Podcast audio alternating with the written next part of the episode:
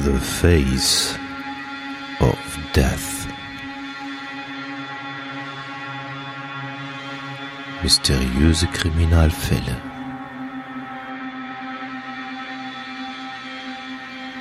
Der Podcast.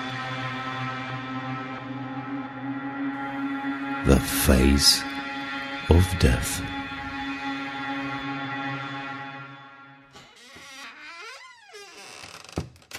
Ja, moin liebe Zuhörer an den Volksempfängern. Hier sind wieder der Hatti und der Funker mit einer neuen Folge von Face of Death. Jo, moin. Muss mich ja immer dran gewöhnen, dass ich mit so einem mit so einem äh, mit so einem äh, Küstenmensch rede. Moin, moin, sagt man, ne? Ja, es variiert. Hier sagt man Moin in Bad Bevensen, in Schleswig-Holstein sagt man Moin, Moin. Aber das ist auch für den Dittmarscher zum Beispiel wieder Gesappel. Es gibt dann ja, Ja. noch dieses, es gibt dann auch noch dieses Hummel, Hummel, Mors, Mors, ne? Das gibt's doch auch, oder? Ja, das ist eine Hamburger Geschichte. Das ist äh, rein hanseatisch, also Hamburg hanseatisch. Hummel, Hummel, Mors, Mors. Das war ein Gruß in Hamburg. Erstmal von den Wasserträgern, aber es hat sich dann so etabliert. Ja, Wasser, Wa- Wasser trinken wir nicht. Ich trinke, ähm, ich trinke äh, schönes Weißbier. Das musste ich lernen. Ich war ja jetzt im Urlaub, deswegen hat es ein bisschen gedauert mit der Folge. Äh, also in Bayern war ich äh, und Österreich. Da darfst du nicht Hefe sagen, du musst da Weißbier sagen. Das verstehen die sonst nicht. Das heißt da Weißbier. ähm, Obwohl es ja auch manchmal auf unseren ähm, Bieren draufsteht, Weißbier. Was trinkst du? Ich muss tatsächlich sagen, ich trinke ein, ein Weißbier, Meisels Weiße, Hefe, aber nur eins, weil ich nachher noch mit dem Lütten zum Fußball muss. Lütt heißt klein, ist auch wieder sehr norddeutsch. Ja, das, das kennt man aber. Den Lütten, ne? Ja, wir haben uns heute einen Fall ausgesucht. In der Überschrift habt ihr das gelesen. Mal wieder ein Fall aus Deutschland, den der ein oder andere, der jetzt ähm, nicht ganz so jung ist von den Hörern, die haben wir auch ähm, mit Sicherheit noch kennt. Es geht um den Fall Jakob Metzler. Da kommen wir aber gleich zu. Äh, äh, wir fangen äh, noch ein bisschen an mit unserer Hausmeisterei, äh, was äh, einige nicht mögen und viele sagen, das gehört dazu. ähm, als erstes müsste ich mal mein äh, Handy totlegen. Man hat nämlich gerade das Ping gehört. Achso, ich dachte, die Mikrowelle hat ein Bier fertig gemacht. nee, meine, meine Freundin hat gesagt, sie ist gerade einkaufen. Es, es gibt also heute was zu essen. Ähm, ja, die Hausmeisterei. Du hast dir ähm, mal wieder ähm, zwei Kommentare rausgesucht. Ich nehme an, das sind Rezensionen wieder aus ähm, iTunes, richtig?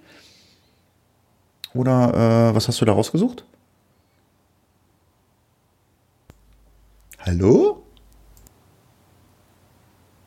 Ich höre ihn klicken. Er spricht nicht mehr mit mir. Was ist da los? Hallo? Hat die? Ja, jetzt ist er wieder da. Und entschuldige, ich weiß auch nicht. Ich höre, ich hatte mich noch gehört um mein Klicken. Also eine Rezension war von iTunes und eine aus den ISN Radio Kommentaren. ah, okay. Ich würde mir mal die erste vornehmen. Ich weiß jetzt nicht, was was ist. Ähm, das ist von der oder die Chrissy, keine Ahnung. Ähm, mit den Worten, ich feiere euch, ja, merkt ihr, dass ihr, ja, man merkt, dass ihr keine Profis seid, so what? Niemand ist perfekt und man kann den Podcast ja auch freiwillig hören. Ich höre euch super gerne beim Radfahren, dadurch, dass ihr ein paar Pausen habt oder Ams kann ich euch perfekt folgen, ohne jedem lauten LKW zurückzuspulen zu müssen. Ich feiere euch auch. Macht weiter so. Natürlich, solange ihr Spaß habt. Na klar, haben wir Spaß daran. Ähm, auch jetzt diesen kleinen Aussetzer am Anfang vom Funker. Ähm, den schneide ich jetzt nicht raus, äh, damit die Chrissy äh, nicht zurückspulen braucht und äh, diese 10 Sekunden Pause, die der Funker sich nicht gemeldet hat, äh, den schönen LKW-Geräuschen hören und lauschen kann. Vielen Dank für den Kommentar. Ja, ich finde auch vielen Dank. Da nochmal vor dem zweiten Kommentar eine Sache vorweg von mir. Ähm, ich bin Rückmeldungstyp und da muss keiner böse sein oder traurig. Ich kann ja mit den Rückmeldungen machen, was ich möchte. Ich kann es annehmen oder auch nicht. Manche kann man nicht annehmen und äh, das musste ich auch jetzt lernen. Jeder Sachverhalt wird von zwei Seiten betrachtet und äh, die sind nicht immer beisammen. Also so ein Mittelwert gibt schlecht. Insofern geht es mir darum, ich stehe auf Rückmeldung und nur dann kann ich mich verändern. Und äh, ich bitte weiter um Rückmeldung. Ja, du meinst jetzt zum Beispiel, also es gibt ja immer irgendwie Leute, die sich, ähm, das, das habe ich auch in der Vergangenheit mit Bella und auch mit Klaus festgestellt, die befassen sich immer mehr mit den Fällen, als das, äh, wie wir das tun. Ähm, es gibt mit Sicherheit zu den Einzelfällen immer noch mehr Informationen. Da kann man uns dann aber auch nicht vorwerfen, ihr habt euch damit nicht befasst. Ähm, wir wollen mit diesem Podcast ja lediglich den Fall schildern und machen und tun. Es gibt mit Sicherheit noch ganz viele äh, Dinge links und rechts und dann gibt's dann hier noch äh, vielleicht noch ähm, ein Gutachten, was wir vielleicht nicht berücksichtigt haben oder so. Und ähm, das ist aber nicht böse gemeint oder, oder auch nicht schlimm. Ähm, wir haben es dann halt einfach, einfach gestrafft und gekürzt. So nenne ich es einfach mal. Und ähm, das hat mit Unwissenheit nichts zu tun. Sicherlich sind wir da auch voll im Bilde. Wir können auch nicht alle ähm, äh, Dokus oder alle Filme oder Serien zu bestimmten Fällen gucken, weil das gibt's ja auch.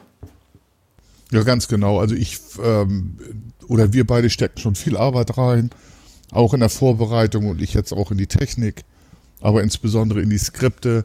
Ich habe gar nicht den Anspruch, auf Universitätsniveau zu sein. Ich möchte eigentlich eher Unterhaltung bieten und versuchen, das so einfach wie möglich aufzubereiten. Ich würde sagen, ich komme jetzt mal mit der zweiten Re Rezension. Ja, bitte. Hallo ihr zwei. Zur aktuellen Folge möchte ich hier meinen Senf dazugeben.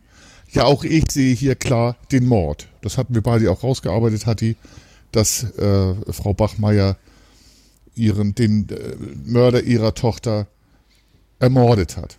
Die Mordmerkmale niedrige Beweggründe, hier das Rächen des Todes ihrer Tochter und das Ausnutzen von Arg und Wehrlosigkeit in Klammern Heimtücke des Opfers sind klar erkennbar. Dennoch sehe ich auch die Gewissensfrage dahinter, so was wie Mord in einem minderschweren Fall. Genau das hatten wir ja auch rausgearbeitet. Ähm, ist halt die Dilemma-Entscheidung, aber rechtlich relativ unsauber, was die Richter gemacht hatten. Das Argument, warum will sie den Tod ihres Kindes rächen, das sie sowieso weggehen will, lasse ich persönlich nicht gelten, da das Weggehen ihres Kindes durchaus bedeuten kann, das Weggeben, Entschuldigung, dass man möchte, dass das Kind im Leben einmal es besser hat. Außerdem kann man ihr bei allem Unrecht auch geradezu zugutehalten, dass sie den Umgang an der Waffe trainiert hat und sie den ein zum Einsatz gebracht hat, als der Saal noch recht leer war. Stichwort Fremdgefährdung. Oh, das hört sich so ein bisschen wie Schönreden an, aber ähm, ja. Das Trainieren haben wir ja gesagt, das ist die Heimtücke ähm, und das bestätigt das nur. Ja, also Mörderin ja, aber mit einem niedrigen irgendwie moralischen Anspruch.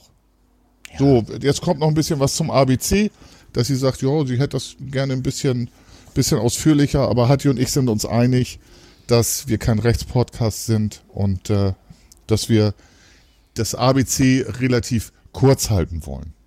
Super Podcast, danke dafür, Linda. Genau, äh, da haben wir uns auch jetzt gerade im Vorfeld unterhalten, was wir jetzt nicht aufgenommen haben. Also ähm, der Funker ist beruflich natürlich mit diesen ganzen äh, äh, Dingen, die wir in dem ABC äh, ähm, vorbringen wollen, äh, natürlich voll im Bilde. Und es gibt mit Sicherheit zu jedem Thema, ich sage jetzt einfach mal Mord, gibt es mit Sicherheit noch äh, links und rechts noch äh, Dinge, die man dazu machen kann und zupacken kann. Das ist Mord, das ist kein Mord, bla bla bla.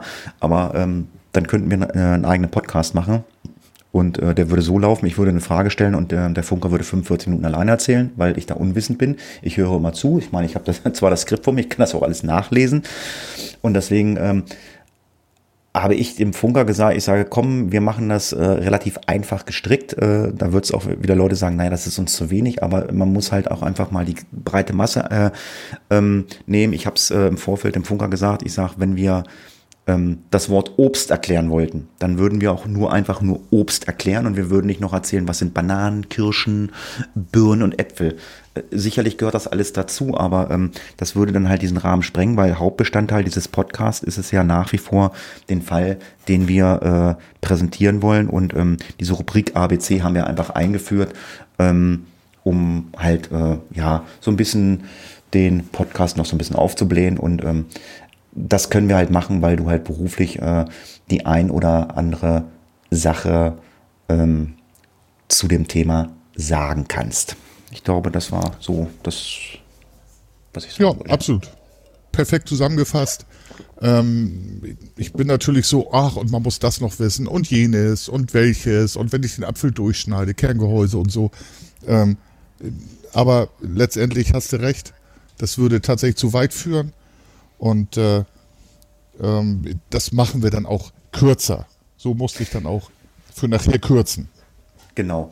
Ähm, klar gucken wir mal, äh, oder guckt der Funker dann mal auch, ähm, dass es äh, fürs Crime ABC ähm, ein Thema gibt, äh, was zu dem Fall passt. Ähm, heute ähm, haben wir, glaube ich, ein Thema, das passt dann gerade überhaupt nicht zu dem Fall. ähm, wenn wir uns auf das geeinigt haben, äh, was wir im Vorfeld besprochen haben. Es soll heute mal ähm, um den Paragraphen 32 des Strafgesetzbuches gehen. Notwehr. Äh, ich sogar als Unwissender äh, würde jetzt mal sagen, so Notwehr ist es, ähm, ich komme in eine Situation rein und werde überfallen und äh, es richtet jemand, ja im schlimmsten Fall eine Pistole, ein Messer gegen mich und würde diesen Menschen dann irgendwie attackieren und würde ihm versuchen, das Messer aus der Hand zu schlagen oder die Pistole aus der Hand zu schlagen. Der stürzt unglücklich auf den Kopf oder wie auch immer und stirbt dabei. Dann wäre das doch Notwehr, richtig? Ja, so genau, so kann man sagen. Also tatbestandsmäßig das haben wir gesagt, äh, bist du möglicherweise Totschläger oder Körperverletzer mit Todesfolge, aber du hast einen Rechtfertigungsgrund und der ist die Notwehr. Du wehrst dich also gegen einen rechtswidrigen, gegenwärtigen Angriff. Das genau. heißt, äh, das, was du sagst, er greift dich jetzt gerade an, das darf er nicht. Das ist, äh, in der Regel ist es verboten, jemanden besser im Bauch zu stecken, damit er stirbt. Und du wehrst dich dagegen. Könntest du tatsächlich einen Rechtfertigungsgrund Notwehr für dich anführen. Wichtig bei der Sache ist ja, äh, wir können jetzt mal die ganzen tollen Serien oder Filme Fernsehen nehmen. Wichtig ist, ähm, dass wenn du dann die Polizei rufst oder so, dass die Tatwaffe, wo man mich, dich mit attackieren wollte, dass die auch vor Ort ist. Die muss da, die sollte da sein. Ja, das wäre ganz schön. Aber Aber, aber wird es ja auch sein, wenn du, ein, wenn du halt einen vom Leben zum Tode bringst und er da liegt, dann äh, musst du aufpassen, dass halt kein anderer die Waffe wegnimmt. Aber das ist ja. im Film so. Im Film, im, im, im, Film ist es dann immer so, dann wird die, wird die Waffe gesucht, weil die Waffe ist dann ins Wasser geworfen worden oder irgendwer hat sie weggenommen oder aus irgendwelchen skurrilen Dingen. Andersrum ist es aber auch, ähm, wenn jemand anderes, äh, also wenn ich ähm, zu zweit oder zu dritt, oder wenn jemand anders attackiert wird äh, mit einer Waffe und ähm, ich würde dort eingreifen und der würde dann zu Tode kommen, das wäre auch Notwehr. Also es geht nicht nur um mein eigenes Leib und Leben, auch um andere, richtig? Nee. Und genau nee. das ist das, äh, das kommt in dem Fall so, das ist der rechtfertige Notstand. Wenn du okay. das für andere machst, das heißt, Jemand anders wird angegriffen mit einem Messer, das ist ja der Fall. Es kann aber auch die einfache Körperverletzung sein. Ähm, wird angegriffen und du beendest diesen Angriff, der gegenwärtig ist, ähm, dann bist du im rechtfertigen Notstand. Und also, das passt Fall, ganz gut im Fall Daschner. Okay. Ähm, Daschner, welcher war das? Ja, Jakob von Metzler und Daschner die wir ah, jetzt bearbeiten. Richtig. Genau, richtig sowas. Ähm, das heißt also, Notwehr äh, ist nur, wenn es gegen meine Person gerichtet ist. Ganz genau. Und es muss aber auch gegenwärtig sein. Nehmen wir mal an, dich haut einer, du läufst ihn hinterher und erschießt den, ähm, dann ist die Gefahr, da muss man überlegen, ob es noch gegenwärtig ist. Weil eigentlich ist der Angriff beendet. Ja, vielleicht ist er um eine Häuserecke, du siehst ihn nicht mehr dann ist es nicht mehr gegenwärtig, dann wäre es nicht mehr Notwehr. Also es muss aktuell passieren. Ist, ist, ist Notwehr denn auch immer nur, wenn man eine Waffe gegen mich richtet oder auch Notwehr in einer, einer Schlägerei? Ähm, nein, Schlägerei. Reicht auch. Es gibt, also, ja, also ja, es, muss, es, es muss keine, es muss keine Waffe gegen mich gerichtet werden. Nein, ähm, allgemein, allgemein bedeutet nur, dass du gegen einen gegenwärtigen rechtswidrigen Angriff. Früher gab es die Anstandsschelle, dich hat einer beleidigt, du hast ihm eine Ohrfeige gegeben.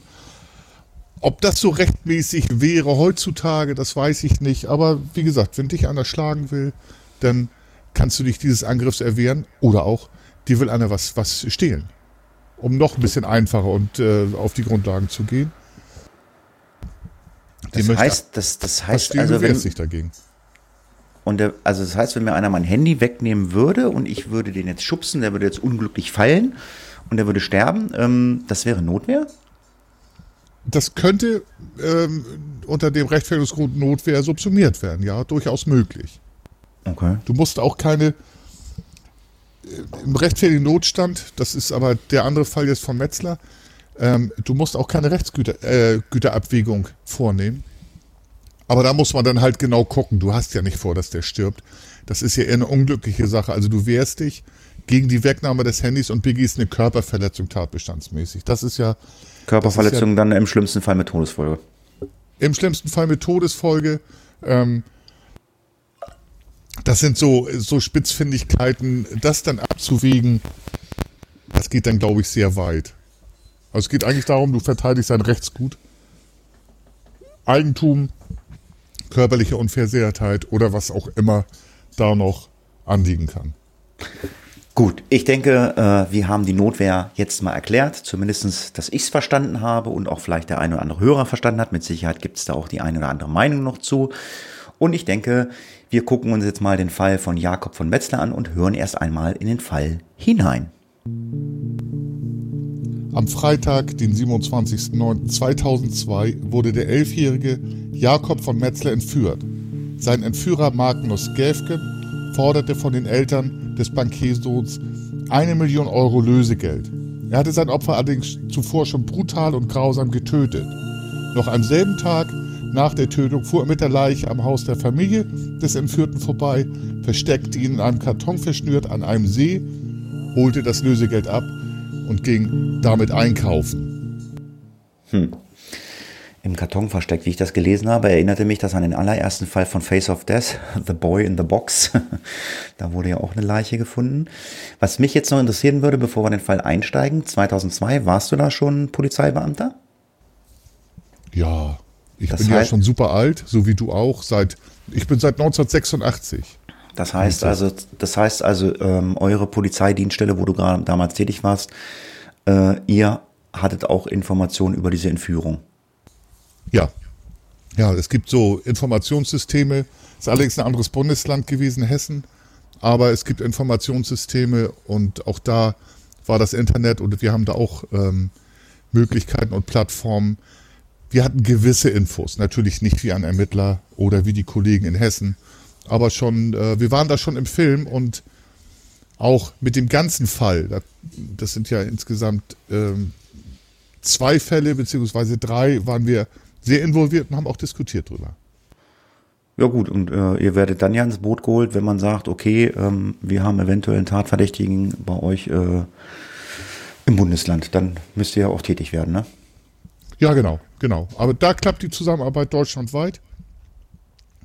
Wir hatten ja den, den Fall Samuel Little, da funktionierte das nicht so gut. Aber, ähm, also in den USA, aber in Deutschland klappt das relativ gut. Und äh, Kollegen aus Hessen würden dann nach Schleswig-Holstein kommen und umgekehrt Unterstützung auch in Schleswig-Holstein bekommen bei den Vernehmungen und Ermittlungen. Ja, ich habe da auch, ja, also du, du sagst, es klappt ganz gut, aber äh, du sagst aber auch, es klappt nicht immer ganz gut, denke ich mal, oder? Ja, wir sind föderal aufgebaut. Und natürlich sind wir darauf angewiesen, es wird immer besser über die Jahre, aber natürlich sind wir auf den Informationsaustausch angewiesen.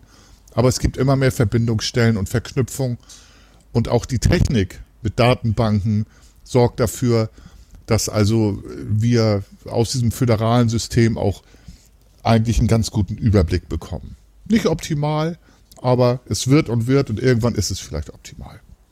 Okay, dann gucken wir uns mal die Pressemeldung von der 27. Strafkammer des Landgerichtes Frankfurt am Main an. Und zwar am Freitag, dem 27.09.2002, wurde äh, der elfjährige Jakob M. vom Zeugen G. entführt und getötet. Äh, also der wurde dann in seiner Wohnung getötet, wie wir es gerade gehört haben. Die Tat war äh, schon länger geplant. Das war also ganz klar Mord. Der hat es also wirklich geplant. Ich entführe das Kind und töte es. Ähm, und äh, Hintergrund war, dass er von der Familie M äh, ein Lösegeld, äh, Lösegeld von einer Million erpressen wollte und das Ganze halt in einem Erpresserbrief äh, verfasst hat. Den hatte er bereits eine Woche vorher geschrieben und verlangte die Übergabe des Lösegeldes für die Nacht von Sonntag auf Montag um 1 Uhr an der Haltestelle der Linie 14 Oberschweinstiege. Er versicherte, dass Jakob nach der Zahlung des Geldes am nächsten Morgen wohlauf nach Hause kommen werde. Dem entgegen hatte G von Anfang an vor, äh, vorgab, wie ich gerade gesagt habe, den Jungen umzubringen. Er war den Mitgliedern der Familie M bekannt und musste befürchten, dass Jakob ihm im Überlebensfall als Täter benennen würde. Das heißt also, der, das Opfer kannte mit Sicherheit den Täter und deswegen war geplant, okay, ich entführe ihn und er muss halt auch leider sterben. Ähm, und deswegen ist das leider so ausgegangen. Das tote Kind wurde in den Kofferraum des Täters äh, gepackt und äh, er fuhr dann zum Hause der Familie M, zum Wohngrundstück äh, und versenkte dort die Leiche in der Nähe äh, in einer Plastiktüte unter einem Holzsteg im See. Tja. Ja, mich hat der Fall also sehr angefasst äh, bei der Recherche. Wir werden hier das Bild eines narzisstischen Widerlings sehen. Ein Mörder, der buchstäblich über Leichtgehend nur auf seinen Vorteil bedacht war, aber vor der Androhung von einfacher körperlicher Gewalt, ich knickte den Finger um, das werden wir nachher noch erfahren, wimmernd einknickte und auch immer noch eingeknickt ist, er bemüht nämlich Gerichte. Ein Mörder, der auf unfassbar herzlose Art und Weise einen Elfjährigen tötete und sich darüber beschwerte, dass ihm die Schuhe nach der Festnahme weggenommen wurden und er dadurch Schmerzen am Fuß erleiden musste, der Arme. Er war mir bei, es war mir bei der Recherche wirklich schwer zu ertragen, diesen Mörder Widerling Markus Gefgen dabei sehen zu müssen. Ich habe ja Videos geschaut, wie er sich durch die Instanzen klagt und sich als armes Opfer des Staates und der Justiz sieht und immer noch darstellt. Ja, typischer Narzissmus. Es zeigte sich, er zeigte sich als Bild eines Selbstdarstellers, der etwas sein wollte, was er natürlich nicht war. Reich und äh, finanziell besser gestellt, äh, in, in anderen Kreisen verkehrte wir werden dann später auch noch vom Charakter des Kevkin erfahren. Leider verblasst hierbei äh, etwas das Opfer, nämlich der kleine Jakob von Metzler und dessen Leiden. Das äh, gerät dann so ein bisschen in den Hintergrund. Die Familie von Metzler wird sich von dieser Tragödie wohl nie mehr erholen. Zynisch aber war wahrscheinlich, äh, dass Gefgen heute noch ähm, immer Energie dafür hat, äh, sich selbst zu inszenieren. Also das hört irgendwie nicht auf. Also ich muss dazu ja, genau. sagen, ich, ich, ich höre davon nichts mehr, aber äh, es ist wohl immer noch äh, ja, zugegen. Richtig. Aber kommen wir jetzt mal zur Person von Marco, Magnus Gefgen. Er wurde nämlich am 11. April 75 in Frankfurt am Main geboren und wuchs im Stadtteil Frankfurts namens Sachsenhausen als Sohn eines Bauingenieurs und einer Erzieherin, Erzieherin in einer Arbeitergegend auf. Er wurde von seinen Eltern streng katholisch erzogen und engagierte sich als Jugendbetreuer. Ein von ihm betreuter Junge und dessen Mutter äußert später, dass Gefgen Zurückweisung und das Ende der Freundschaft mit diesem Jungen nicht akzeptieren konnte und sich auffällig verhielt. Also er betreute Kinder als ältere Jugendlicher und Erwachsener und wird zurückgewiesen und verhielt sich dann auffällig. Er konnte also auch bei Jüngeren, wo er Anerkennung gesucht hatte, diese nicht finden. Er wurde immer wieder zurückgewiesen. Jahre später, während der Führer zum Verschwinden von Jakob von Metzler, bezichtigte Gefgen eben diesen Jungen, von dem wir oben geredet haben, und dessen Bruder als Mittäter. Ja, das ist auch so ein Ding. Da wollte er mal so ein bisschen von sich äh, oder wollte das äh, Strafbild dann vielleicht so ein bisschen ähm, runterziehen. Ja, gucken wir uns mal äh, die schulische Ausbildung an. Er legte 1995 das Abitur an der Karl-Schurz-Schule ab. Anschließend leistete er Zivildienst in einer Altenpflege. 1996 begann er an der Goethe-Universität in Frankfurt am Main das Jurastudium. Das heißt, er hat äh, Jura studiert. In dieser Zeit schloss er sich Jugendlichen an, die aus wohlhabenden Elternhäusern stammten. Es gab, er gab äh, vor, selbst wohlhabend zu sein und verprasste hierfür einen Rentenfonds, den sein Vater für ihn angespart hatte. Er begann eine Beziehung zu einer damals 15-Jährigen. Er selber war 21, also ein Altersunterschied von sechs Jahren. In dem Fall war die noch nicht volljährig. Seine Freundin finanzierte er einen Urlaub in Florida und teure Geschenke, bis er seine finanziellen Reserven dann ausgeschöpft hatte. Und ähm, hier entspannt sich dann möglicherweise der Gedanke, seine Finanzen zu konsultieren. Also wenn ich dieses Leben weiterleben möchte, dann brauche ich Geld. Exakt. Und über, über diese Freundin lernte er auch die Schwester seines späteres, späteren Entführungsopfers und deren Freundeskreis kennen. Aber auch hier konnte er überhaupt keine Anerkennung finden. Er blieb ein Außenseiter, den alle für eher merkwürdig hielten, egal wie er sich auch bemühte, etwas anderes darzustellen. Mindestens einmal fuhr mit seinem Auto die Kinder der Bankiersfamilie von Metzer nach Hause. Diesen sehr flüchtigen Kontakt nutzte er später, um sich das Vertrauen des elfjährigen Jakob von Metzler zu erschleichen. Ja, ist schon erstaunlich, dass durch diese eine Fahrt, dass der, dass er schon Vertrauen hatte. Aber ich weiß halt nicht, wie äh, so junge Kinder ticken. Ach, den kenne ich, der hat uns schon mal im Auto gefahren. Wenn das reicht bei den Kindern, aber das wurde ihm dann ja wohl zum Verhängnis. Ja, um seinen aufwendigen Lebensstil weiterhin finanzieren zu können, entschloss sich äh, Gefgen, Jakob von Metzler, dann äh, zu entführen und das Lösegeld zu erpressen und dann ihn auch zu töten.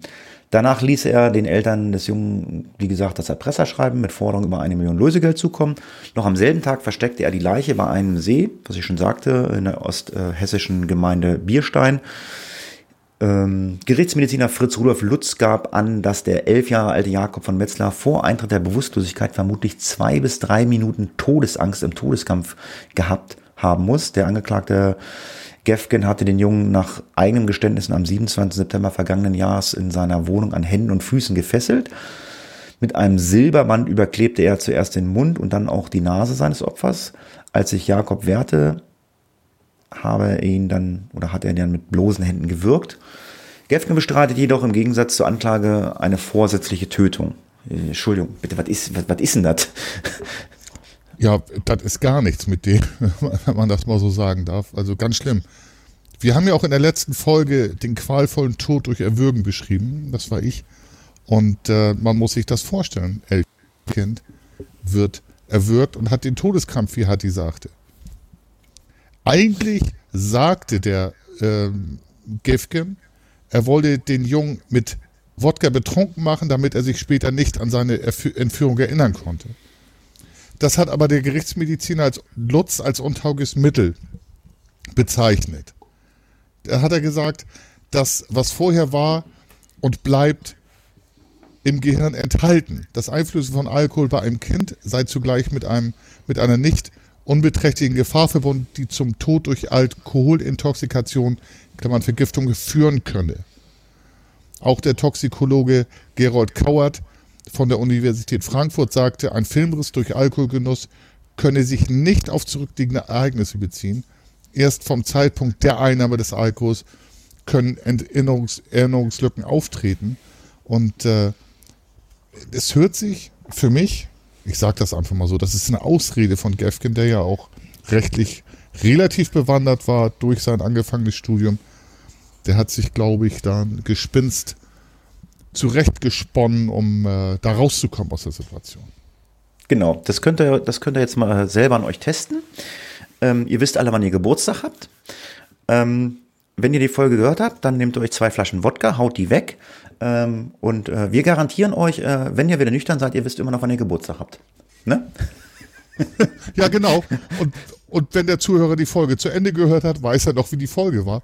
Aber nicht mehr, was losging mit dem Beginn des Alkoholgenusses. Ja, genau. Also vereinfacht erklärt, ist jetzt äh, so eine lustige Anekdote, aber äh, ja, so ist es halt einfach. Also das, was in einer äh, Langzeitgedächtnis, was vorher war, das weiß man halt einfach, ne? Und ähm, jeder hat vielleicht schon mal, nicht vielleicht jeder, aber jeder hat vielleicht auch schon mal äh, richtig einen über den Durst getrunken. Man kann sich dann stellenweise an Einzelheiten erinnern, aber ja, wie bin ich nach Hause gekommen? Das weiß man stellenweise nicht mehr. Das sind ja, so genau. Sachen, diesen, Außer du kannst Blitzdingsen. Ja, das ist Dieser das Men in Black. Ja, genau. Ja, die Geldübergabe war, wie gesagt, an einer Straßenbahnhaltestelle in Oberschweinstiege im Frankfurter Stadtwald. Gefgen fühlte sich unbeobachtet und nahm, nahm das an der Straßenbahnhaltestelle beratungsstelle Lösegeld an sich. Die bereits informierte Polizei observierte die Haltestelle. Wäre ja auch dumm, wenn nicht. Ähm, und äh, identifizierte Gefgen anhand äh, seines Autokennzeichens. Also der, keine Ahnung, äh, müssen wir damit drüber reden, war halt richtig dumm. Bei der weiteren Observation wurde festgestellt, dass Gefgen sich äh, mehrere Stunden lang nicht um sein Opfer Jakob von Metzler ähm, irgendwie gekümmert hat und, und Stattdessen bestellte er sich äh, dann einen Neuwagen und buchte einen gemeinsamen Urlaub mit seiner Freundin, so dass er schließlich am 13. September 2002 im Parkhaus des Frankfurter Flughafens festgenommen wurde, bevor er sich absetzen konnte. Jetzt stelle ich dir mal die Frage so äh, als Polizeibeamter, ähm, hast du mit Entführung zu tun beruflich auch mal? Ja, wahrscheinlich, ne? Ja, ja. Also ab und an. Es passiert ja nicht so oft in Schleswig-Holstein. äh, Nein, aber, aber wie ist denn das so? Ich meine, ähm, ist ja, also ich meine, wenn man's, ich, ich kenne das immer aus dem Fernsehen, man, du heißt ja immer keine Polizei. Ähm, Gibt es denn auch Leute, äh, wo irgendwer entführt wird, dass die wirklich keine Polizei einschalten und erst später die Polizei einschalten, wenn sie das Geld übergeben haben? Gibt es sowas? Ja, gibt alles. Also das gibt äh, viele sind von Anfang an bei der Polizei. Manche müssen überredet werden, dass man die Geldübergabe koordiniert mit der Polizei macht. Es gibt aber auch Leute, die die Polizei tatsächlich nicht mit ins Boot nehmen, weil das ist ja obligatorisch. Jeder Entführer sagt, na, ich möchte, ich möchte nichts mit der Polizei zu tun haben. Also das Ja, ist. aber, aber, äh, aber jeder Entführer. Entschuldigung, jeder Entführer muss Ja. doch klar sein. Ich meine, hier, ähm, äh, der war ja richtig dumm. Ich meine, er hat es an, er hat gesagt, okay, ich möchte es da haben, ich hole das da ab. Ähm, ich muss doch damit rechnen, äh, dass die die Polizei eingestellt haben und ich muss damit rechnen, wenn ich das Geld hole, dann werde ich observiert. Und dann noch so dumm zu sein, mit meinem Auto das zu machen, wo mein Kennzeichen, äh, also das, also ich meine, im Endeffekt ähm, war es gut, oder dumm von ihm. Ich meine, man hat ihn aber so gekriegt, aber ähm, das war ja eigentlich richtig dumm von ihm, oder? Ja, ja.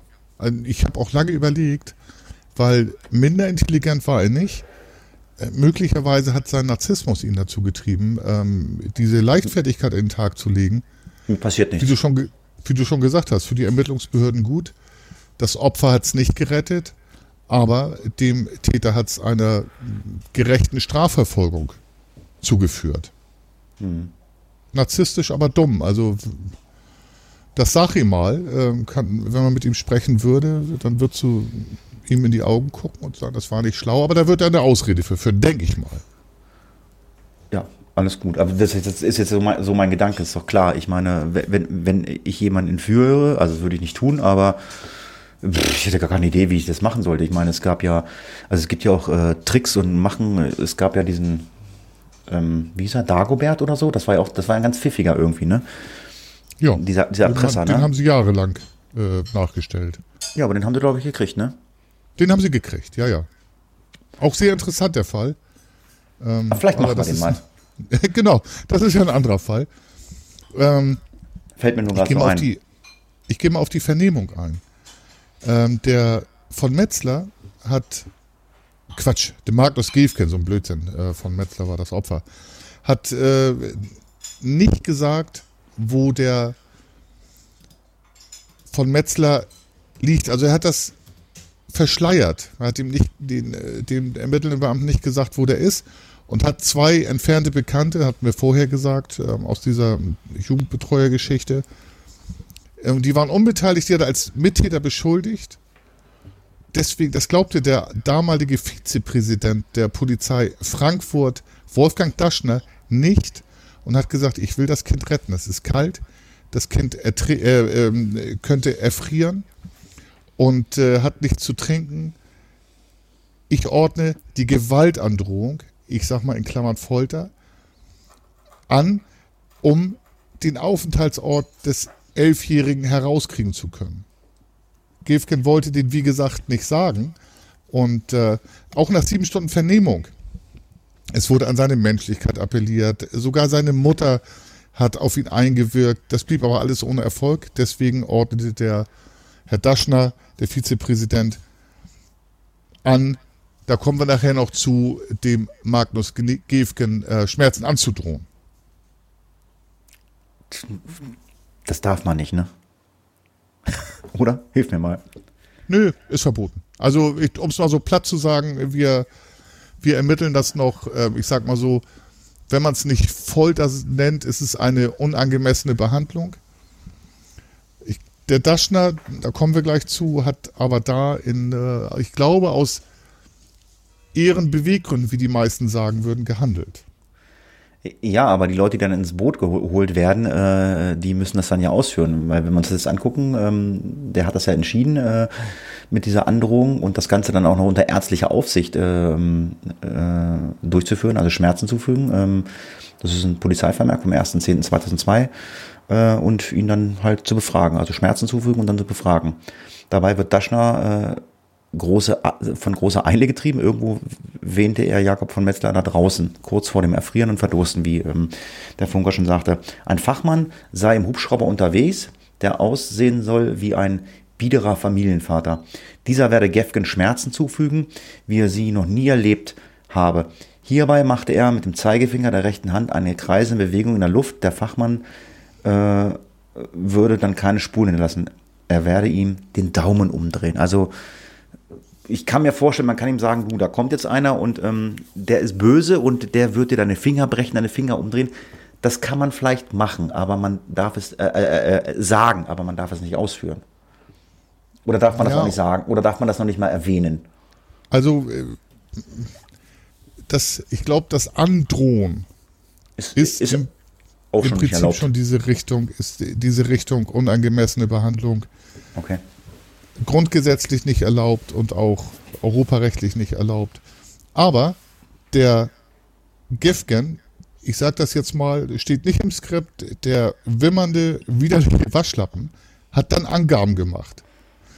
Der hat vorher ein Kind umgebracht, brutalst, erwürgt und hat dann Angst, dass ihm, äh, ich sag mal so, der Finger umgedreht wird. Natürlich sind das Schmerzen. Aber er hat dadurch die ermittelnde Beamten zum Fund, äh, zum, zum Ort, äh, wo er die Leiche niedergelegt hat, gebracht. So, und jetzt ist das so, dass für diese Gewaltanwendung, und das ist der nächste Fall, musste sich der Daschner später im sogenannten Daschner-Prozess, der ging auch viral, nicht so im Internet, aber durch die Medien, die Printmedien, strafrechtlich verantworten, aber da kommen wir später zu. Okay. Ja, äh, es gibt natürlich auch eine Verurteilung und ein Gerichtsverfahren. Äh, am 28. Juli 2003 verurteilte das Landgericht Frankfurt am Main äh, Gefgen wegen Mordes in, äh, mit erpresserischem Menschenraub und Todesfolge und wegen falscher Verdächtigung in Tateinheit mit Freiheitsberaubung in zwei Fällen zu einer lebenslangen Freiheitsstrafe und stellte dabei die besondere Schwere der Schuld fest die eine Strafaus, äh, Strafaussetzung zur Bewährung gemäß nach Mindestdauer Geständnis äh, der Hauptverhandlung äh, Bestandteil war. Seine Revision vor dem Bundesgerichtshof wurde am 21. Mai 2004 verworfen. Auch seine Verfassungsbeschwerde hatte keinen Erfolg. Gefgen habe nicht genügend begründet, warum der Verfassungsverstoß bei der Vernehmung nach der Verhaftung zwingend auch ein Hindernis für das Strafverfahren nach sich ziehen musste. Also er wurde halt verurteilt. Man hat gesagt, okay, du wurdest verhört, du hast es zugegeben. Dementsprechenderweise kriegst du halt auch die dementsprechende Strafe. Ja, genau. Also man kann tatsächlich sagen, das ist eine verbotene Vernehmungsmethode und der Gefgen hat ja gesagt, nur deswegen habe ich gestanden. Aber das erfahren wir auch noch, Gefgen hat auch vor Gericht gestanden.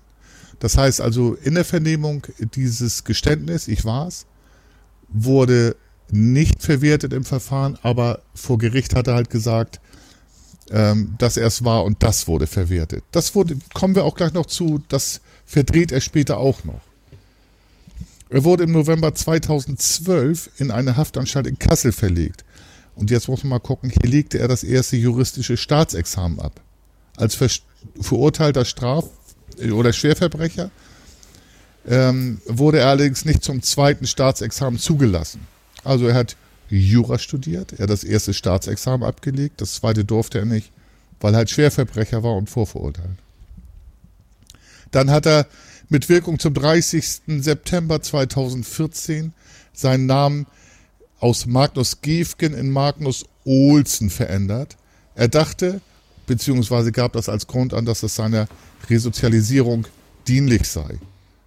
Damit er halt, sollte er rauskommen, was er hoffentlich nicht kommt, ähm, er dann nicht sofort erkannt werden würde. 2017, also vor drei Jahren, beantragte er beim Landgericht Kassel die Aussetzung seiner Strafe zur Bewährung.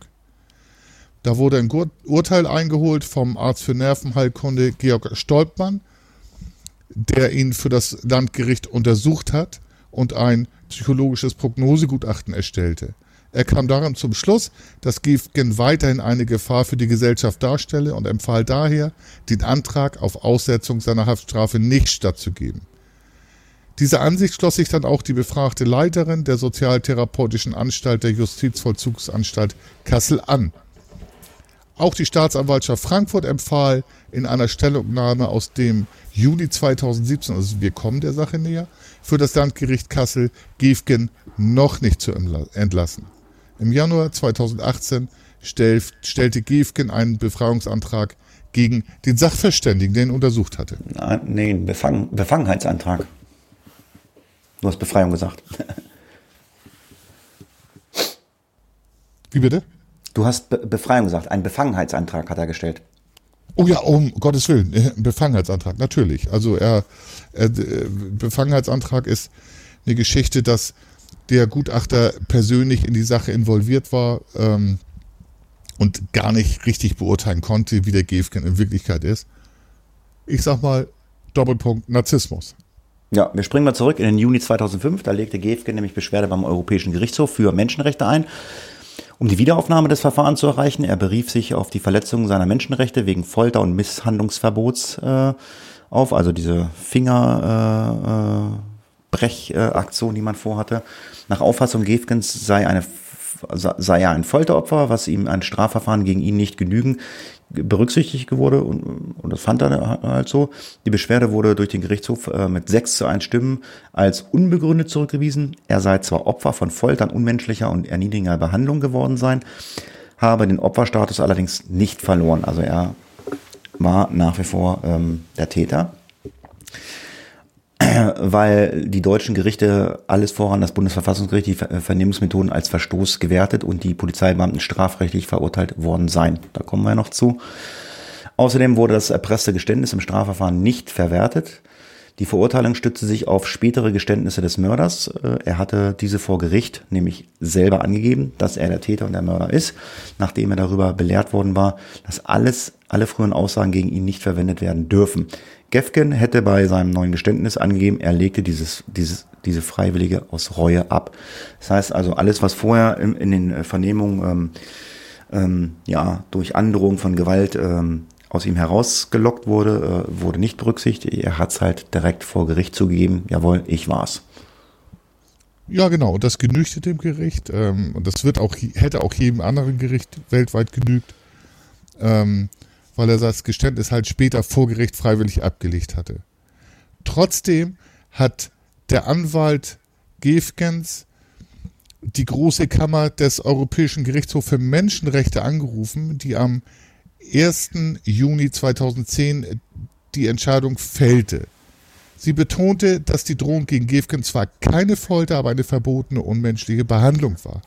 Die Große Kammer vertrat die Auffassung, dass Gefgen trotzdem als Folteropfer gelte, denn die beteiligten Polizeibeamten seien nur zu einer geringen Geldstrafe verurteilt worden. Also da kommen wir später noch zu. Die Strafe war wirklich sehr gering ähm, und das äh, fand der Europäische Gerichtshof dann nicht so vernünftig. Weiterhin sei das von Gefgen angestrengte Amtshaftungsverfahren nach über drei Jahren noch immer nicht abgeschlossen. Also man kann sagen, tatsächlich ein leichter Teilerfolg, den sicherlich der Narzisst Gefgen als großen Erfolg für sich, vielleicht auch in der Justizvollzugsanstalt gefeiert haben will oder wird. Das Hauptziel hat er aber nicht erreicht, der Gefgen.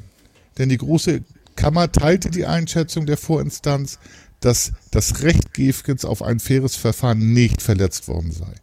Gefgen könne somit kein neues Strafverfahren oder die Wiederaufnahme seines Strafverfahrens fordern, was eigentlich sein Ziel war, möglicherweise dann auch, damit er freikommt. Das Landgericht Darmstadt und das Oberlandesgericht Frankfurt am Main lehnten die Wiederaufnahme des Prozesses gegen Magnus Gefgen folgerichtig auch ab. Also es gibt keinen neuen Mordprozess gegen ihn. Ja, aber er hat immer nicht aufgehört. Und zwar im Dezember 2005 hat er dann nämlich äh, das Bundesland Hessen verklagt. Und zwar auf eine Entschädigung von mindestens 10.000 Euro. Prozesskostenhilfe wurde zunächst vom Landgericht wie auch vom Oberlandesgericht Frankfurt mangels ausreichender Erfolgsaussichten der Klage verweigert. Bis das Bundesverfassungsgericht mit Beschluss vom 19. Februar 2008 dann, also drei Jahre später, entschied, dass sie zu bewilligen sei, weil es um schwierige Rechtsfragen sich äh, in diesem Fall handele. Am 4. August 2011, weitere drei Jahre später, sprach das Landgericht Gefgen eine Entschädigung von 3000 Euro zu, jedoch kein Schmerzensgeld. Beamte des Landes hätten die Menschenwürde des Klägers in eklanter Weise schuldhaft verletzt, nachdem beklagte äh, das Land Hessen äh, das Ganze hat Berufung eingelegt und äh, schlug das Oberlandesgericht äh, Frankfurt dann einen Vergleich vor. Demnach sollte das Land statt einer Entschädigung Gefgen 2000 Euro an die gemeinnützige Einrichtung zahlen. Gefgen stimmte dem Vorschlag zu. Das Land Hessen lehnte den Vorschlag zwar nicht ausdrücklich ab, ließ aber eine sogenannte Erklärungsfrist verstreichen. Tja. Ja, das bedeutet, dass das Urteil dann rechtsmäßig, äh, rechtmäßig wurde. 2000 Euro an die gemeinnützige Einrichtung gespendet wurden und Gefgen zumindest von diesen Urteilen keinen monetären Vorteil hat. Aber auch, wie ich schon mal gesagt habe, als Narzisst wird er das auch für sich positiv verbucht haben. Dann äh, wies das Urteil, äh, das äh, Oberlandesgericht Frankfurt am Main am 10. Oktober 2012 die Berufung des beklagten Landes zurück. Die Revision wurde nicht zugelassen. Das heißt, die 2000 Euro, wie ich schon sagte, mussten bezahlt werden. Und jetzt wird es ein bisschen widerlich. Ja, Gefke beantragte die Gründung einer Stiftung zur Unterstützung von Kindern, die Opfer einer Straftat wurden. Die, Stund die zuständige Aufsichtsbehörde lehnte diesen Antrag ab, da die Stiftungsbegründung äh, gegen, die gegen das Anstandsdenken aller gerecht denkenden Menschen und damit gegen die gute Sitte verstöße. Anfang 2007 prüfte die Behörde neue eingereichte Unterlagen, denen zufolge Gefke nicht mit Namensgeber sein werde. Also er durfte seinen Namen dafür nicht hinhalten. Die geplante Satzung keinen Bezug auf ihn nehmen dürfte und die Stiftung äh, durfte er auch nach außen nicht vertreten. Die Behörde ließ verlauten, dass gegen diese, diese Stiftung keine, kein rechtliches Bedenken mehr bestünde. Also solange man das alles nicht mit ihnen in Verbindung bringt, äh, wäre das, ist das okay. Äh, ja, es ist so ein bisschen. Hm. Ja, ein bisschen, hm, also sein, sein Name wäre gefallen und war mit dieser Stiftung, weil natürlich auch das hat er publik machen lassen, war, wäre natürlich damit verknüpft gewesen. Und deswegen hat er damals hierfür zuständige rheinland-pfälzische Innenminister Karl-Peter Bruch deutlich klargestellt, dass die Stiftung nicht genehmigt werde. Entschuldigung. Nicht genehmigt werde, ähm, wenn die Person Gefgen irgendeine Rolle dabei spielen sollte, und da gilt halt auch, dass sein Name eine Rolle spielte, ein Engagement Gefgens verstößt eindeutig gegen gute Sitten und eine solche Stiftung akzeptieren wir niemals. Notfalls müssen wir vors Verwaltungsgericht ziehen. Ich möchte hinzugeben, äh, hinzufügen auch, dass dieses Ansehen, habe ich ja eingangs schon gesagt, an widerlichem Zynismus nur schwer zu überbieten ist. Aber es gab die Stiftung nicht was ich richtig und gut finde. Ja, jetzt kommen wir äh, zu dem Daschner, der ja diese Gewalt angedroht hat. Da gab es dann natürlich auch ein Gerichtsverfahren. Ähm, Gegenstand des Strafprozesses war das Verhalten, das Daschner 2002 in, seinem, in, seiner, in seiner Funktion als stellvertretender Frankfurter Polizeipräsident im Beführungsfall Jakob von Metzler äh, äh, zutage legte. Daschner entschloss sich, wie bereits erwähnt, dem Entführer durch seine Mitarbeiter oder durch seinen Mitarbeiter Kriminalhauptkommissar Ähnlichkeit die Anwendung unmittelbarer Zwangsandrohung durchführen zu lassen und versuchte sich anschließend damit zu rechtfertigen, er habe um das Leben des Opfers gefürchtet. Nach Aussage von Gefgen habe der Beamte mit Schmerzen, wie er sie noch nie erlebt habe, gedroht. Und dass derjenige, der ihm das zufügt, beim Hubschrauber bereits unterwegs sei, unterwegs sei. Außerdem hat Gefgen behauptet, ihm sei angedroht worden mit zwei großen Negern, steht hier so, das steht wahrscheinlich auch im Netz so, man sagt ja das eigentlich nicht mehr, in eine Zelle gesperrt werde und äh, die hätten sexuelles Interesse an ihm. Das ist ja auch, oh Gott. ja. Ja, ich habe das auch noch ein bisschen abgemildert. Natürlich benutzen wir das Wort Neger nicht mehr, aber das hat der Gefgen gesagt und so ist es auch in den Protokollen vermerkt. Politisch ist das Wort überhaupt nicht korrekt, ähm, da sind wir uns alle einig. Es war sogar noch ein bisschen schlimmer, aber das gebe ich dann hier nicht wieder. Die Aussagen des Beamten waren allerdings anderslautend. Er hat keine Androhung mit, in Anführungsstrichen, großen Negern oder einem Folterspezialisten ausgesprochen. Er habe lediglich weiterhin an das Gewissen des Entführers appelliert und ihm verdeutlicht, dass das Gesicht und die Augen des Jungen immer in des Entführers Gedanken bleiben werde. Insbesondere, wenn der Junge sterbe. Ebenfalls bestritt der Beamte, Gefgen berührt zu haben. Hier muss der ja in, zumindest in Teilen gelogen haben, weil der Daschner, Herr Daschner hat ja das in diesem Vermerk gesagt, dass er es angeordnet hat, dass dem Gefgen Schmerzen anzudrohen seien. Möglicherweise war sich Daschner der, Frag der rechtsstaatlichen Fragwürdigkeit seines Vorgehens nicht bewusst, denn er hat eben diesen äh, Aktenvermerk verfasst über sein eigenes Vorgehen, über die Anordnung, die er dem äh, Kollegen gegeben hat. Der war auch letztendlich, ich sag mal so, sein, äh, der Stein, der sein Verfahren ins Rollen brachte. Aber möglicherweise wollte er ganz rechtsstaatlicher Vertreter sein und sich ethisch und rechtlich auch darlegen. Ja gut, die Verteidigung hat das ein bisschen anders gesehen. Die hat nämlich die Ansicht vertreten, Daschner habe sich in einem schwerwiegenden und beispiellosen Dilemma befunden, in dem er zwischen der Menschenwürde des entführten Kindes und äh, der des Entführers äh, habe abwägen müssen. Hierbei habe er sich nach Ausschöpfung aller ermittlungstechnischen Möglichkeiten letztendlich zugunsten des Entführungsopfers entschieden. Von einer gegenteiligen Entscheidung wäre zudem zu befürchten gewesen, dass der Staat sich durch die Schonung des Täters zum Mordgehilfen gemacht hätte, somit äh, seine Glaubwürdigkeit äh, aufs Spiel gesetzt hätte. Vielmehr habe Daschner unter Bezugnahme des Paragraphen 32 Strafgesetzbuches äh, herzuleitende Nothilfe die üblichen die, die Grenzen des äh, Tatopfers abzuwehren, abzuwenden oder abzuwehren. Jo. Ja, er wollte sich damit oder er hat damit den Rechtfertigungsgrund ähm, der Nothilfe genommen, um dann ähm, auch straffrei zu sein. Aber ich glaube tatsächlich, der wollte das Kind retten. Also er wollte nicht, dass der Jakob vom Metzler stirbt, ähm, das glaube ich ihm einfach mal. Also moralisch und ethisch war er da für mich, wenn ich das werten darf, ähm, vernünftig davor. Allerdings kam die Strafkammer zum Urteil, dass die von Daschner angeordnete Androhung von Schmerzen mit dem Ziel, eine Aussage zu erzwingen, hessisches Polizeirecht verletzte. Sie hatte nämlich keine Grundlage im Polizeirecht und sei somit rechtswidrig. Auch der von der Verteilung Darstellung in Anspruch genommene Aspekt der Nothilfe sei zu verwerfen. Die Verletzung der Menschenwürde des Giefkens war nicht zu rechtfertigen. Eine Verletzung des fundamentalsten Menschenrechts überhaupt sei jedoch überhaupt nicht zu rechtfertigen.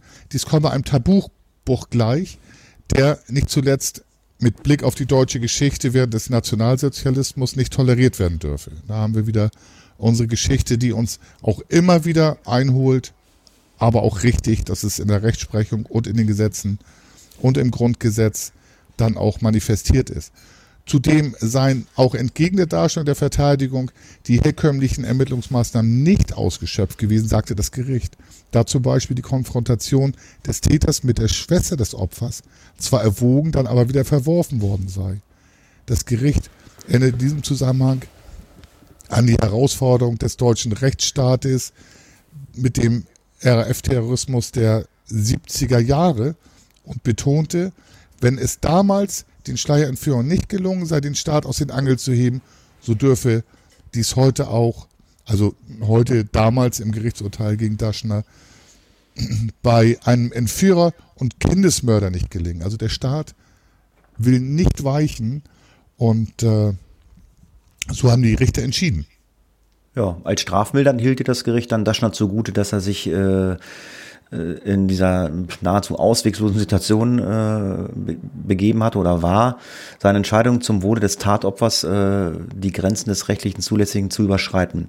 Lege eine ehrenwerte, verantwortungsbewusste Gesinnung des Angeklagten zugrunde. Auch der Umstand, dass Daschner selbst äh, mit dem von ihm erstellten Aktenvermerk die erst drei Wochen später begonnene strafrechtliche Aufarbeitung des Vorfalls ähm, zu seinen Gunsten widerlegt wurde. Tja. Ja, wer hat das wesentlich erleichtert? Also er hat dazu beigetragen, mit dem Vermerk, dass halt das Verfahren überhaupt eingeleitet werden konnte. Das Gericht stellte neben dem Schuldspruch fest, dass eine Geldstrafe von 90 Tagessätzen zu 120 Euro, also insgesamt 10.800 Euro, gegen Daschner und eine von 60 Tagessätzen zu 60 Euro, also insgesamt 3.600 Euro, gegen Ähnlichkeit, Tat und Schuld angemessen, Schuld angemessen sei. Beide wurden verwarnt und eine Verurteilung, jetzt kommt es ein bisschen, das ist ein Trick, wurde zu den genannten Geldstrafen vorbehalten.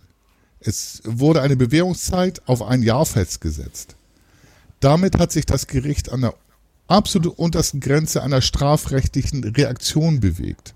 Es hat bedeutet, wenn die beiden sich nichts zu Schulden kommen lassen, wie man so schön sagt, müssen sie auch die Geldstrafe nicht bezahlen.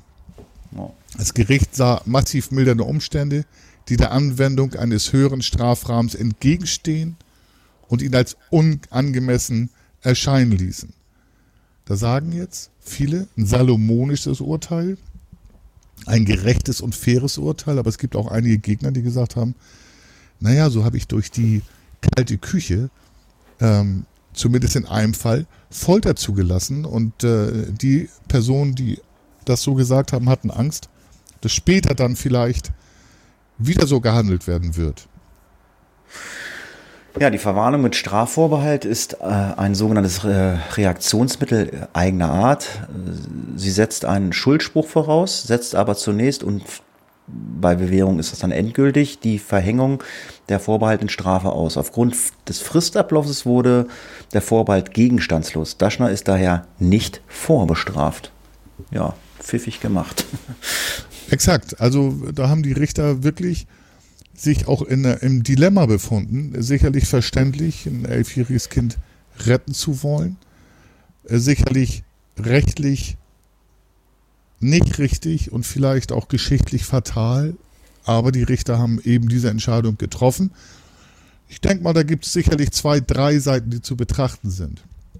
Hierbei haben die Kritiker Daschners in seinem Verhalten einen unentschuldbaren Verstoß gegen die Rechtsordnung, die er in fundamentalen Grundprinzipien bedroht habe. Der liberale Rechtsstaat sei gerade auch durch die Grenzen definierte sich selber setze, nämlich mit den Gesetzen und mit, dem, mit den Verfassungen, bei uns das Grundgesetz, um die bürgerlichen Freiheitsrechte nicht zu gefährden. Eine extreme Lage, wie die im Entführungsfall Metzler zeigte, in aller Tragik, dass diese Freiheitsrechte mitunter einen Preis hätten, der doch bezahlt werden müsse. Ja, das sagten jetzt, die Kritiker.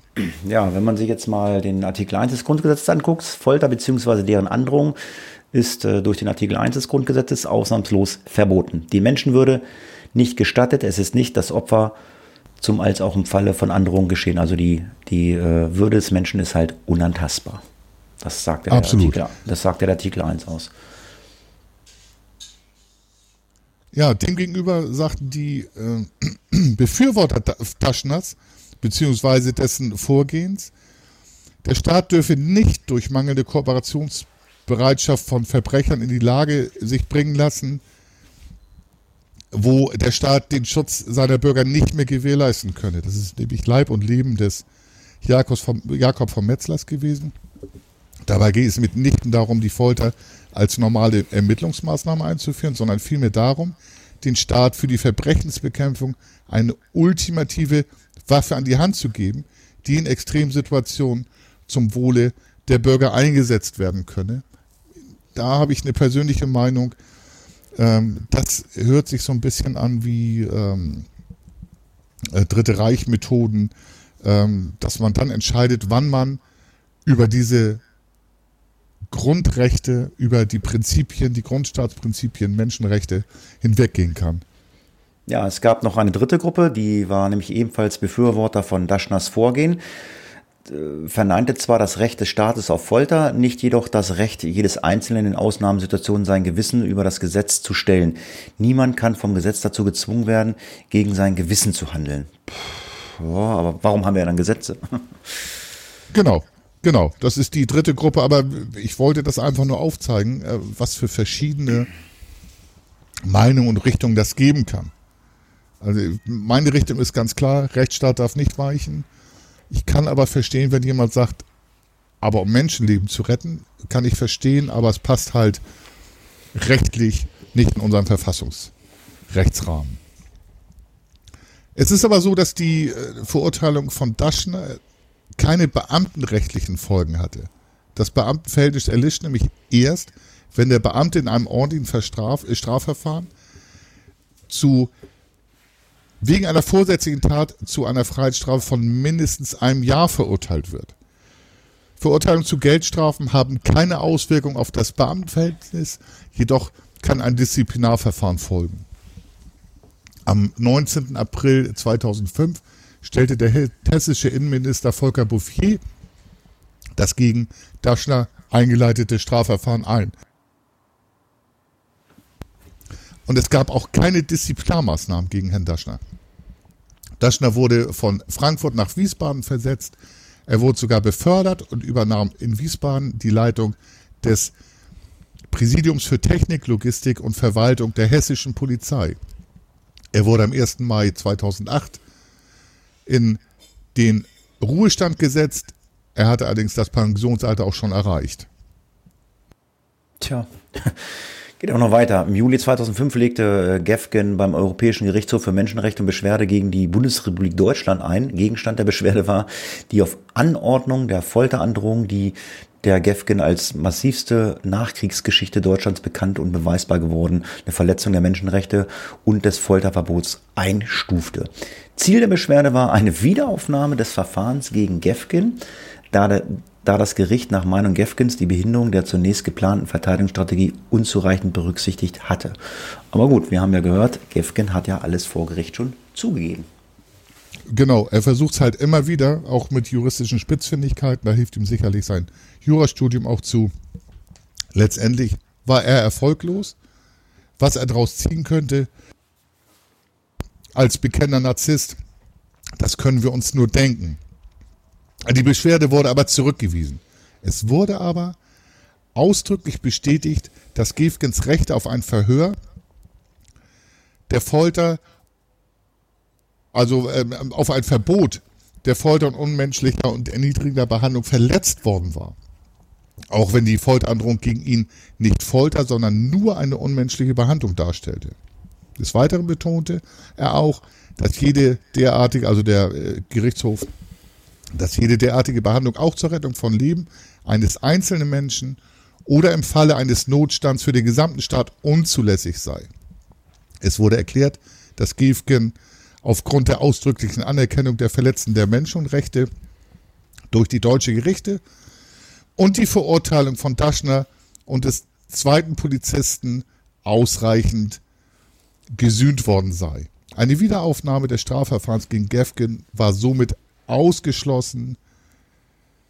Gegen diese Entscheidung beantragte Gefgen nochmal die Verweisung an die große Kammer des Europäischen Gerichtshofs für Menschenrechte. Also er hört nicht auf und versucht sein in Anführungsstrichen Recht. Jeder Anwalt wird mich jetzt schelten. Für mich ist es ein Recht in Anführungsstrichen und eine Perversion des Rechts, aber er versucht immer noch sein Recht durchzusetzen. Ja, dieses entschied dann am 1. Juni 2010 im Gegensatz zur Vorinstanz, die durch die deutsche Gerichte gewährten Genugtuung sei nicht ausreichend. Die Strafen gegen Daschner und Ähnlichkeit wurden trotz wilderner Umstände nicht als angemessene Reaktion angesehen, da sie nicht die notwendige abschreckende Wirkung erzielten. Gefgen könne daher weiter äh, geltend machen, das Opfer eines Verstoßes gegen Folterverbot zu sein.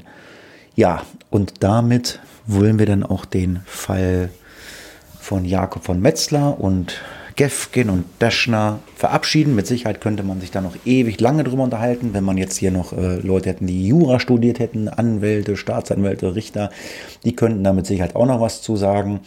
Aber das sind so die Informationen, die wir aus dem Netz haben. Und ähm, ja, ich hoffe, ihr hattet äh, Spaß beim Zuhören. Ich weiß nicht, ich, ich finde da mal keine Formulierung für. Ich, äh, oder ich hoffe, ihr habt euch gut unterhalten geführt. ähm, ja, äh, wie ging's dir? ja, also der Fall hat mich bewegt. Ähm, man hat das vielleicht auch gemerkt, dass ich mich aus meiner Komfortzone der Neutralität rausbegeben habe und halt deutlich gesagt habe, was ich von dem äh, Magnus Gefgen halte. Ähm, das Ganze wirft natürlich auch noch philosophische Fragen auf, politische Fragen und psychologische Fragen, aber ich denke mal, also das, ich habe mich da so ein bisschen freireden können ähm, und das Ganze auch verarbeiten können. Magnus Gefgen bleibt ein Widerling. Der Vizepräsident Daschner hat sich ethisch und moralisch, nee, sagen wir nur mal ethisch, ähm, auf einer philosophischen Ebene der Menschenrechte, äh, der Menschenrettung befunden. Die Entscheidungen sind gefallen. Ich finde die Entscheidung gut. Ja, und äh, hiermit möchte ich auch für mich den Fall dann abschließen. Ja, jetzt wäre normalerweise ein Krimi-Rätsel, ähm, aber ich habe keins gefunden im Skript. Was ist da passiert? Huch, ähm, wir haben noch keine Lösung. Wir haben, ich glaube, glaube äh, eine beziehungsweise zwei Versuche? Lösungen, Versuche äh, zu dem Krimi-Rätsel. Liebe Zuhörer, hört noch mal rein. Ich versuche es mal aus dem Kopf jetzt noch mal äh, zu sagen. Er trank das Blut seiner Opfer, doch der Trank aus Blut tat ihm nicht gut. Um wen handelt es sich? Genau, so war's. Ja, somit sind wir äh, nach dem Urlaub äh, mit der ersten Face of Death Folge wieder durch. Äh, ich bedanke mich fürs Zuhören und ähm, ihr werdet dann mit Sicherheit auch im H-Funky Podcast demnächst oder gleich, was weiß ich, das bespreche ich gleich noch mit dem Funker, wenn er nicht noch zum Fußball muss, äh, werdet ihr von uns auch noch eine neue H-Funky Folge hören. Ich sage auf jeden Fall für diese Folge vielen Dank fürs Zuhören, macht's gut, bis zum nächsten Mal und wie immer hat äh, der Funker das letzte Wort. Tschüss, macht's gut. Und wie immer sagt er, das ist schön, dass ich hier das letzte Wort habe. Zu Hause habe ich es nie. Ich freue mich über Rückmeldungen. Macht weiter so. Klickt an. Am liebsten fünf Sterne. Aber noch wichtiger sind mir persönliche Rückmeldungen, nämlich in Wort und Schrift. Ansonsten wieder, wie heißen sie, Highfire und Anioli. Abonniert uns. Case closed.